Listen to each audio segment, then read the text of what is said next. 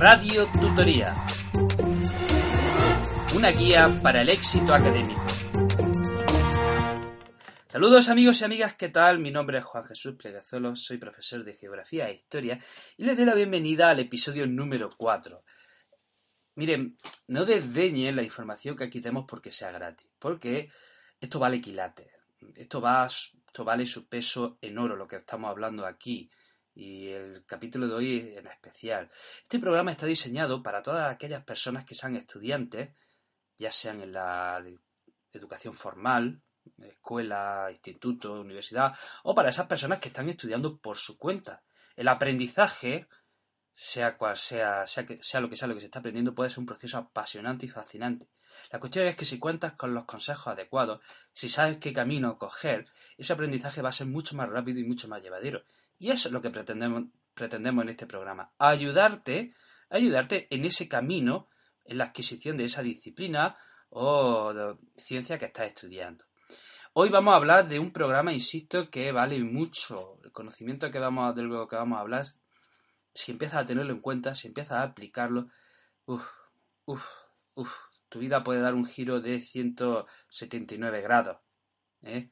Así que Presta atención, presta atención y te animo que pienses lo que vamos a hablar hoy porque es muy importante. Vamos a hablar del estrés y, el sueño, la gestión del estrés y el sueño. Y para entender qué es el estrés, lo mejor es retrotraernos al pasado, a su origen. Miren, eh, el Homo sapiens más o menos, más o menos nace en África hace unos 200.000 años. Pero es que si empezamos a contar los antepasados del Homo sapiens, nuestros abuelos y bisabuelos, y nos retrotraemos, por ejemplo, a los Australopithecus, podemos decir 5 millones de años. Bueno, pues durante todos esos millones de años el hombre se dedicaba a cazar y a recolectar. Era nómada. El hombre iba de un sitio a otro buscando caza, recolección, no tenía una casa, ¿vale? Y solo hace 10.000 años el hombre descubre la agricultura y se hace sedentario. Pues bien, durante todos esos miles de. durante todos esos millones de años en los que el hombre caza y recolecta, podía encontrarse con un peligro peligro que a lo mejor pasaba de vez en cuando, muy de vez en cuando, repito. Un peligro que hoy día no, no, no lo tenemos, pero que eh, el hombre del paleolítico de vez en cuando se enfrenta. Imagínense, por ejemplo, encontrarse un tigre hambriento. Por ejemplo, encontrarse un oso hambriento. ¿Eh? De vez en cuando, cuando el hombre se encontraba ante una de esas fieras, tenía que tomar dos decisiones y tomarla en cuestión de mm, segundos.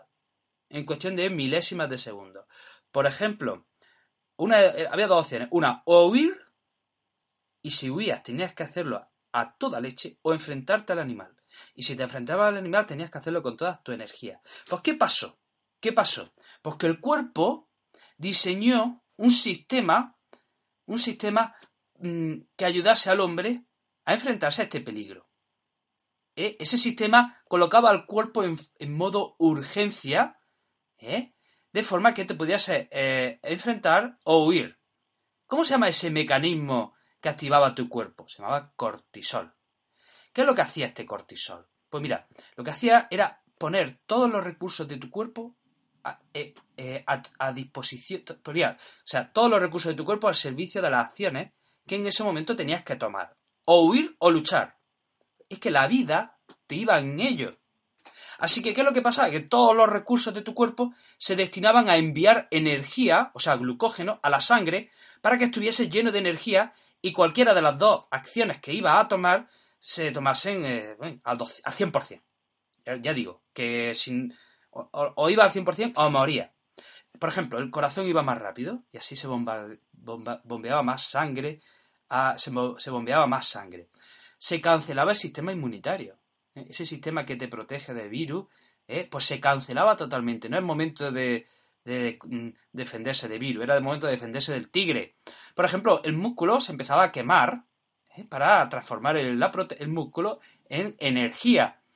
¿eh? Todo eso, todo eso, ¿qué es lo que pasaba? Que todas las funciones, se anulaban todas las funciones que no fuesen necesarias en ese momento para salvar la vida. Este sistema funcionaba durante 15 minutos y de forma ocasional. Ojo, no todos los días, de forma muy ocasional y solo durante 15 minutos. ¿Qué pasa? Que el cuerpo no puede aguantar esto de forma sostenida. Este sistema era muy eficaz en el paleolítico, pero hoy está obsoleto. Ojo, repito, este sistema que mm, se diseñó en el Paleolítico y funcionaba en el Paleolítico, pero hoy sigue funcionando, la cuestión es que está obsoleto y nos machaca, nos está haciendo mucho daño. Cuando hoy sientes una excesiva preocupación o ansiedad, ¿sabes qué? Que tu cuerpo entiende que estás en peligro porque te va a comer un tigre. Así es. Así es. Cuando estás preocupado por el examen, si estás muy, si tienes mucha ansiedad, ¿sabes lo que entiende tu cuerpo? Que te vas a morir. Así es tu biología. Tu biología entiende que te vas a morir. Y ese estado, si ese estado lo sufres de forma continua, tu salud y felicidad se resienten. Por ejemplo, mire, ¿por qué cuando eh, tenemos ansiedad recurrimos a los dulces? ¿Eh? Pues, ¿por qué? Porque los dulces nos dan energía instantánea. Pero, pero tienen, tienen muchos problemas. ¿eh? Los dulces nos inundan la sangre de azúcar. Y durante unos minutos sentimos mucho placer. ¿Por qué? Porque nos, ha dado, nos da mucha energía. Pero ¿qué es lo que sucede? Que inmediatamente se activa la insulina, ese azúcar baja, se va a la sangre, y, y como ha bajado el azúcar, nos da un bajón. Y queremos más azúcar todavía. ¿vale? Y, otra vez la insulina se dispara y el azúcar se va a la grasa, etcétera, etcétera. Fatal, fatal. Un círculo vicioso, vicioso. Cuando sientas ansiedad, pregúntate lo siguiente. Tu vida, mm, pregúntate lo siguiente. ¿Mi vida corre peligro? ¿Eh? Así, así, pregúntatelo. Cuando tengas ansiedad por un examen o por lo que sea, pregúntate, ¿mi vida corre peligro? ¿Eh? Porque si es no, debes saber lo siguiente, que tu salud y tu felicidad eh, eh, se están fastidiando. Estás fastidiando. Entonces, debes frenar la ansiedad en seco. Por ejemplo, por ejemplo, haciendo deporte. Miren, es imposible sentirse deprimido mientras haces ejercicio. Haz la prueba. Ve a correr 8 o 10 kilómetros y mira a ver durante el transcurso cómo te sientes. Seguro, seguro que triste no te sientes. Es imposible. Por ejemplo, hazte un zumo de verdura.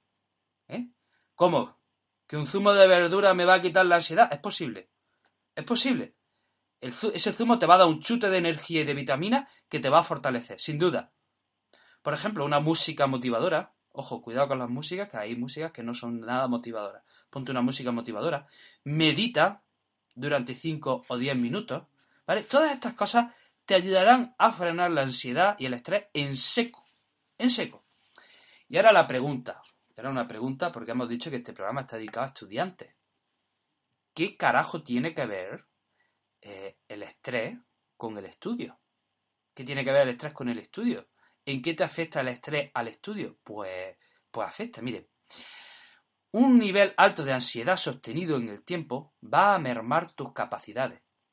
Así es, si siempre, si siempre sientes estrés, tus capacidades básicas están todas mermadas. Mientras tú estás muy preocupado por el examen de historia, o porque tu chica, o porque tu chica no te responde al WhatsApp, tu biología entiende que estás a punto de enfrentarte a la muerte. Y por lo tanto, prepara tu cuerpo para salvarte. Pero sabes que en ninguna de las dos situaciones tu vida corre peligro. Entonces, mientras tu cuerpo está preparado para salvarte, cuando llega el momento de estudiar, va a ser imposible que rinda. Tu cuerpo está alerta, porque cree que viene un tigre. No es el momento para estudiar la Revolución Francesa. ¿Eh? Mientras tu cuerpo, mientras tu, tu cortisol está en todo lo alto, y, y, estás preparándote para el enfrentamiento con el león, ¿vale? No es momento de estudiar. No es momento de, o sea, no es momento de, eh, la concentración no es una función básica. Lo que tienes que hacer es huir o luchar. Por lo tanto, el estrés es absolutamente incompatible con el estudio. ¿Eh? Unos niveles de cortisol elevados son el peor enemigo para la concentración. No puedes concentrarte si estás estresado. No puedes, no puedes. Bueno, puedes. Mm, pero es muy difícil. Es muy difícil. Y ahora otra pregunta. ¿Qué tiene que ver el estrés con el sueño? Miren, si dormimos poco, al día siguiente nos faltará energía. Y de nuevo, ¿a que no adivinas qué sistema se activa en tu cuerpo? Exacto, el cortisol. Y otra vez, todos los recursos de tu cuerpo, el corazón, el sistema inmunitario, la insulina, se ponen a máximo rendimiento para darte energía. Pero eso es forzar la máquina. Eso es forzar la máquina y tu salud se va a resentir y tu ánimo también. En otras palabras, va a estar deprimido. Dormir el tiempo necesario es estrictamente imprescindible para mantener un nivel de cortisol equilibrado y no sentir estrés. De lo contrario, mal amigo. Y ojo, ojo, una cosa muy interesante. Dicen, eh, he leído, que un, nivel de cortisol elevado puede hacer que en tu mente solo veas recuerdos negativos. Esto es interesante. Esto es interesante. Un nivel de estrés y de cortisol elevado puede hacer que solo veas recuerdos negativos e imágenes negativas en tu mente. Eh, esto, eh, esto tiene tela, ¿no? Y ahora para terminar, vamos a, terminar, vamos a dar una serie de consejos para cómo poder dormir bien y así tener un nivel de cortisol equilibrado. Tienes que cenar al menos tres horas antes de irte a la cama. Por ejemplo, si te vas a la cama, si te vas a dormir a, las 12, a las 9 debes, de haber terminado de cenar. No hagas ejercicio eh, inmediatamente antes de irte a la cama. De nuevo, haz ejercicio unas 3 o 4 horas antes de irte a la cama. Si es posible por la mañana, mejor, o por lo menos por la tarde. Pero 3, 4 horas antes de irte a la cama. El móvil, oye, attention, please. El móvil no lo tenga en el cuarto. Así como suena, por muy duro que parezca, no lo tenga en el, en el cuarto.